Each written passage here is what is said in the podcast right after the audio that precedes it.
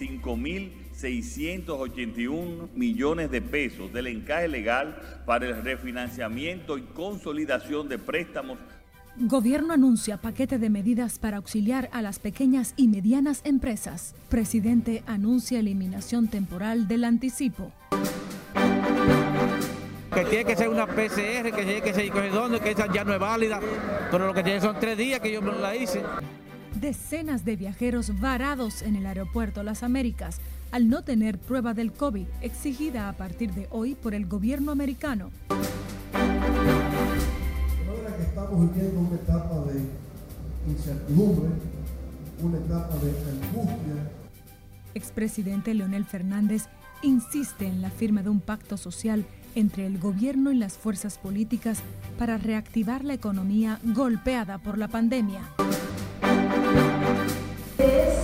Prueba testimonial ha sido validada por el juez de la instrucción apoderada. Tribunal rechaza argumentos de la defensa y ordena incorporar nuevas pruebas presentadas por el Ministerio Público contra imputados por sobornos de Debrecht. Y la jefatura de la policía destituye a tres comandantes por violencia que ha arrojado ocho muertes en las últimas horas.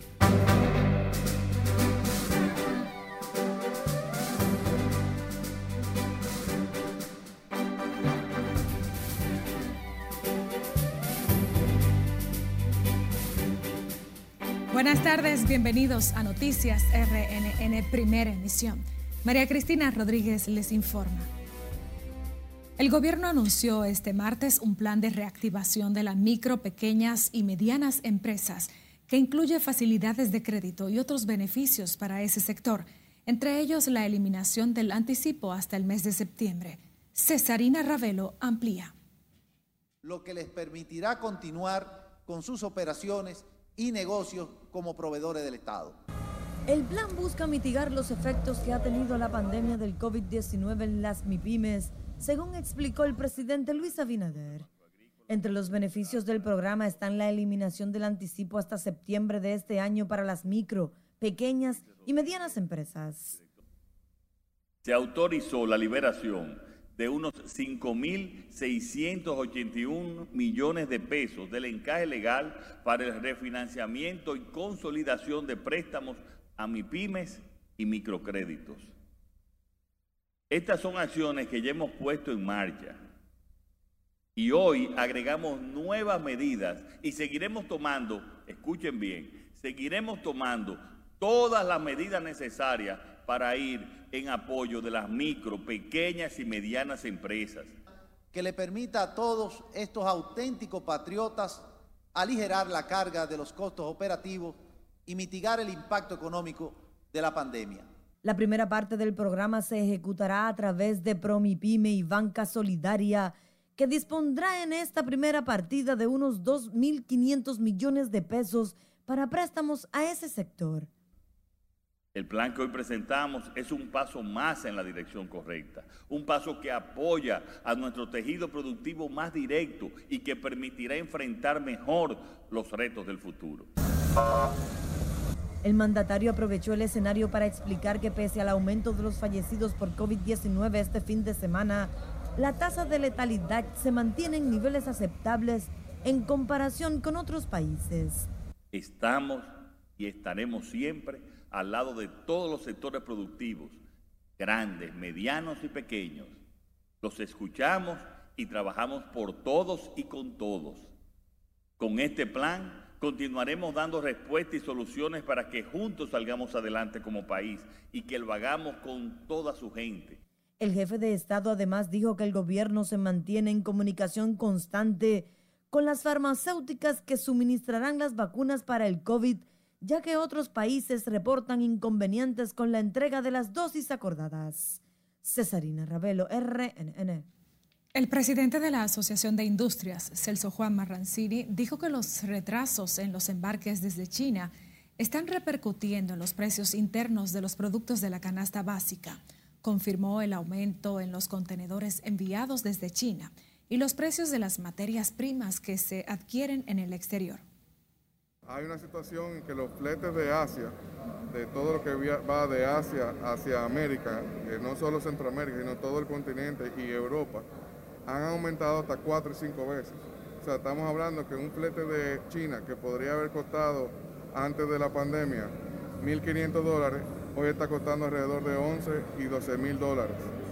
Y eso afecta muchísimo todos los precios de la materia prima, de los insumos básicos, eh, alimenticios, eh, plásticos, eh, en, general, o sea, todo lo que afecta, todos los insumos básicos de la economía y, se, está, se está reflejando en los precios. Sobre la flexibilización de las medidas restrictivas y el toque de queda, que serán efectivas a partir de este miércoles, Marrancini insistió en no bajar la guardia.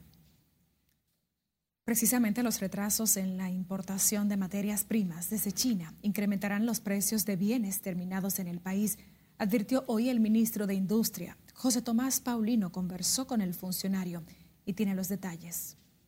El canal de distribución se desabasteció y también los almacenes. El funcionario está claro sobre el impacto en el sector manufacturero dominicano de esos retrasos en los pedidos a China. El furgón que antes costaba 2 mil dólares traerlo de China, hoy está costando 10 mil. Y quizás no puede venir porque hay menos barcos, hay menos pedidos. Y el que se iba a ese furgón desde República Dominicana o de América, ahora se va vacío, antes iba lleno. O sea, que complica más el proceso y los costos. Eso impacta en la economía de República Dominicana. La demora en la salida de cargamentos de China está presionada por la excesiva demanda acumulada con la pandemia y la baja disponibilidad de barcos cargueros. La crisis ha encarecido en un 40% los precios de la soya, sorgo y maíz, materias primas para la elaboración de alimentos de la producción avícola, factor principal en el encarecimiento de la carne de pollo. Nosotros esperamos, como todo el sector productivo y el encadenamiento, que esto sea un proceso en lo que se recupera la normalidad pero la población tiene que saber la realidad. El ministro de Industria y Comercio, Ito Bisonó, justificó el encarecimiento en los precios de los combustibles, lo atribuye a la baja producción de petróleo y el incremento en la demanda en época de frío, pero dice que eso no cambiará hasta al menos el primer trimestre del presente año. Época de frío, época de desabastecimiento, impacta también esos precios. Estamos trabajando y el presidente Luis Abinader está trabajando con todos los ministros todos los días dando la cara y explicando. Ahora, es un esfuerzo de toda la población y nosotros esperamos la comprensión de ustedes.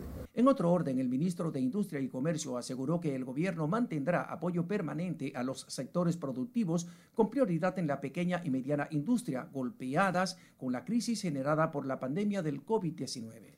José Tomás Paulino, RNN. Y los navieros confirmaron la situación con las importaciones desde China. Teddy Heisen, presidente de la Asociación Dominicana de Navieros, dijo que la cantidad de contenedores que están retrasados es considerable. Sostuvo que la situación no es exclusiva del país, sino que hay muchos órdenes que están pendientes de embarcar para Estados Unidos, toda Centroamérica, Colombia y Chile. Heisen dijo que todos los clientes americanos de China tienen el mismo problema que los industriales dominicanos por la congestión sin precedentes en la cadena logística y en todas las terminales del mundo. El presidente de la Asociación de Navieros citó entre los factores que están incidiendo en esta situación el mal tiempo y la pandemia, por lo que no hay garantías en este momento de que un barco pueda llegar y descargar a tiempo. Comerciantes y consumidores de pollos consideraron el anuncio del gobierno de suplir el mercado con 4 millones de libras de la carne blanca como una forma de presionar hacia la baja los precios de ese alimento. Ledis Aquino tiene la historia. Pero la gente pobre aquí no puede comprar carne puerco, plátano vacío, como huevo, con porquería. El anuncio de las autoridades tras reunirse en Moca el presidente Abinader con productores avícolas de fijar en 50 pesos la libra de carne de pollo provocó reacciones en las amas de casa. Está caro siempre, pero uno se lo come. Lo que no podemos comer carne de puerco y cosas de eso no lo tiene que comprar obligado. A 50 sí, a 50. También quienes comercializan este tipo de carne destacan la iniciativa del gobierno, pero consideran que no será suficiente que el producto llegue solo a... Pero eso nada más para vendérselo a la gente por INEP, la mayoría de la gente no va a comprar eso, ¿no? No es todo el mundo que va a INEP a comprar, ¿no? debió ya haber traído un barco de pollo para que lo bajen, como hicieron antes con los plátanos, como hacen como deben hacer con todo. Sin embargo, se esperan otras acciones gubernamentales que incidan en los precios de otros productos de la canasta familiar. Bueno, no a 50, ojalá lo pongan a 40, porque está muy caro. Eso es lo que queremos, que nos bajen el pollo. Y el gas también. Mira, no solamente el pollo. El cerdo aquí hoy no ha llegado nada de lo que se pidió. Aquí se pidieron miles de libras de cerdo y no ha llegado una libra. Entonces, lamentablemente, no solamente es el pollo, aquí es que no hay de nada. El pollo es la carne de mayor consumo en el país y en los actuales momentos se vende la libra a 75 pesos. Sila Disaquino, RNN. Cambiando de información, el ministro de Energía y Minas, Antonio Almonte, informó que el gobierno busca adicionar unos 700 megavatios al sistema energético nacional para lo que llamarán a licitación para la construcción de más plantas. Al garantizar la transparencia de ese proceso, Almonte dijo que esos nuevos proyectos energéticos se levantarán en la parte norte del país. En los próximos tres años estarían construidas esas plantas que aportarán junto al sector privado la energía suficiente para abastecer la necesidad nacional y podrían venderle al mercado haitiano. El ingeniero Antonio Almonte sostuvo que esas plantas serán construidas por el sector privado y el anuncio de su licitación se hará en los próximos días. El Aeropuerto Internacional de las Américas, en alianza con Mastercard, dejó inaugurado este martes un área premium de parqueos para visitantes y viajeros. El estacionamiento, con capacidad para más de 300 vehículos, está techado y más cerca de la terminal entre una hora y, tres, cuatro horas. Y después tenemos un parqueo atrás que tiene una capacidad de 300 eh, plazas para larga duración. Este parqueo tiene las dos capacidades, hará corta duración y larga duración. También queremos que los viajes sean más fáciles, sean más tranquilos y que sean obviamente más placenteros. ¿Y qué mejor forma de decir que ahora con el rodón también es más fácil y, más apetecible seguir viajando? Los pasajeros o visitantes del Aeropuerto Las Américas tendrán un paso privilegiado. Además, podrán hacer reservas de parqueos, pagar vía web o una aplicación especial de Mastercard. Noticias RNN está siempre actualizada en las distintas redes sociales. Le invitamos a seguir nuestra cuenta, también a enviarnos sus denuncias e imágenes a nuestra línea directa en WhatsApp 8492685705.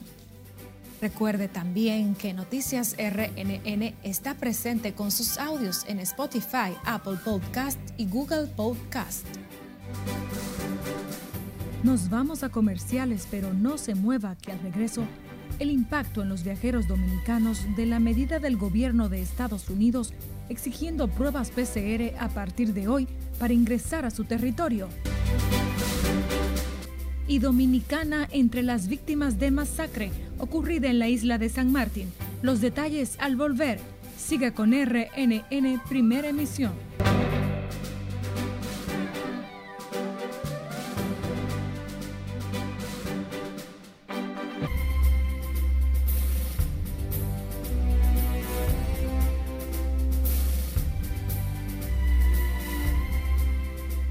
Con más. El presidente de Haití, Jovenel Moïse, ordenó a los organismos de seguridad movilizarse ante el aumento de las protestas que alcanzarían su clímax el 7 de febrero, fecha en que la oposición fija la expiración del mandato del jefe de Estado. Scarlett, bienvenida. Cuéntanos cuál es el panorama en el vecino país. Así es, María Cristina, buenas tardes. De hecho, los opositores del vecino país han redoblado en las últimas semanas los llamados a salir a las calles, lo que ha provocado enfrentamientos entre policías y manifestantes. El presidente de Haití en una declaración pública ordenó a la policía y a los ministerios de Interior y Justicia que se movilicen para garantizar la seguridad de bienes y personas el próximo 7 de febrero. Jovenel Mois expresó preocupación por el auge de los secuestros, razón por la cual ha planteado la creación de un grupo de trabajo que estará encabezado por el primer ministro Joseph Yote. El director ejecutivo del programa de emergencias sanitarias de la Organización Mundial de la Salud, Mike Ryan, declaró que el COVID-19 podría convertirse en una enfermedad endémica es decir, un padecimiento que por largo tiempo afecte constantemente a las poblaciones humanas. Pasamos a Colombia, donde el ministro de Defensa de ese país, Carlos Holmes Trujillo, falleció este martes en Bogotá por COVID-19. El funcionario de 69 años estaba interno en el Hospital Militar de Bogotá por complicaciones derivadas de la enfermedad. El director general del Servicio de Urgencias del Hospital de Montichiari en la región italiana de Lombardía fue arrestado acusado de haber asesinado a dos pacientes con coronavirus el año pasado, cuando el elevado número de contagios colapsó los centros médicos del país. Carlo Mosca, de 47 años, supuestamente administró intencionalmente dosis letales de fármacos a varios infectados con COVID-19.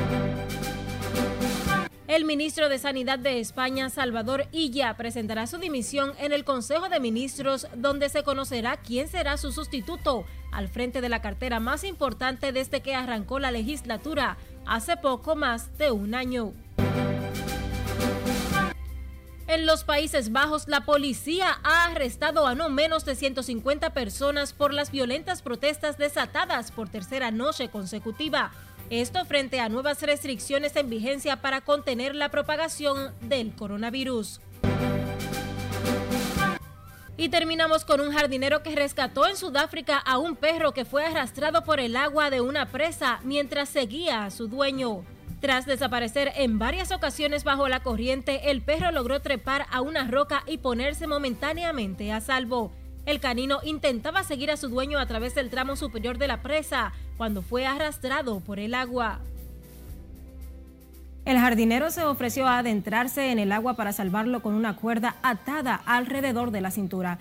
Esto es todo, María Cristina, en el resumen internacional. Muchísimas gracias por tu informe, Scarlett. Seguimos con más.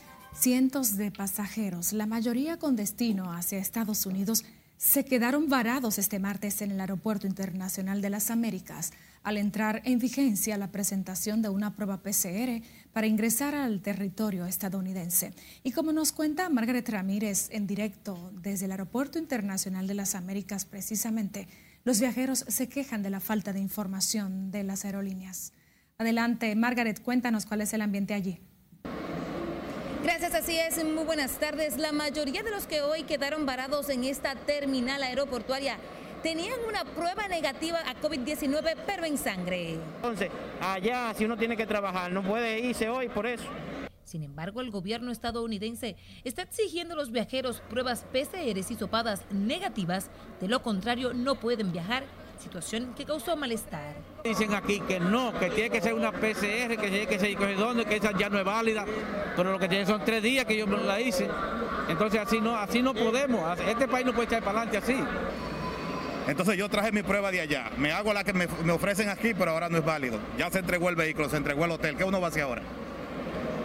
Una situación muy difícil. El gobierno no sirve. En la terminal de las Américas se registraron largas filas de los pasajeros que buscaban afanosamente la forma de viajar hacia Estados Unidos para retomar sus labores luego de las vacaciones en el país. Eso es que ahora vamos a esperar a ver qué resolvemos aquí, hay que llamar al trabajo, hay que perder tiempo. Eso, ya tú sabes que los biles no esperan y uno tiene que ir a trabajar esperando. Y esto es de verdad, de verdad que es muy difícil lo que está pasando. La directora general de Aerodón pidió a los pasajeros ser conscientes y programar con anticipación sus viajes. Darle a los pasajeros que sean sensibles porque el, aeropuerto no tiene la capacidad, el espacio para hacer esas pruebas y sobre todo para hacerlas en el tiempo que se necesita. En el aeropuerto de las Américas se habilitará una estación de pruebas COVID para los casos de emergencia. Además de la prueba negativa, los que viajen a los Estados Unidos deberán permanecer por lo menos 15 días en cuarentena. Es todo lo que tengo por el momento. A retorno contigo al estudio. Muchísimas gracias, Margaret Ramírez. Otras 19 personas murieron a consecuencia del COVID en el país. Según reportes de salud pública, con lo que suman 33 las víctimas de las últimas 48 horas. Además, el boletín 313 del Ministerio de Salud Pública reporta unos 1.143 nuevos contagios, acumulando así 53.929 casos activos desde que inició la pandemia en marzo del año pasado, en el país han perdido la vida 2.564 personas y se han registrado 206.305 contagios. La ocupación hospitalaria se mantiene en 46%, con 1.259 camas ocupadas de las 2.731 que tiene el sistema para la pandemia y un 57% en las unidades de cuidados intensivos. Cambiando de información, el presidente de la República, Luis Abinader, juramentó a los cuatro nuevos jueces que integran el Tribunal Constitucional y que fueron seleccionados por el Consejo Nacional de la Magistratura luego de ser evaluados. Tenemos en directo a nuestra compañera Lauri Lamar desde el Palacio Nacional con los detalles. Adelante, Lauri, buenas tardes para ti.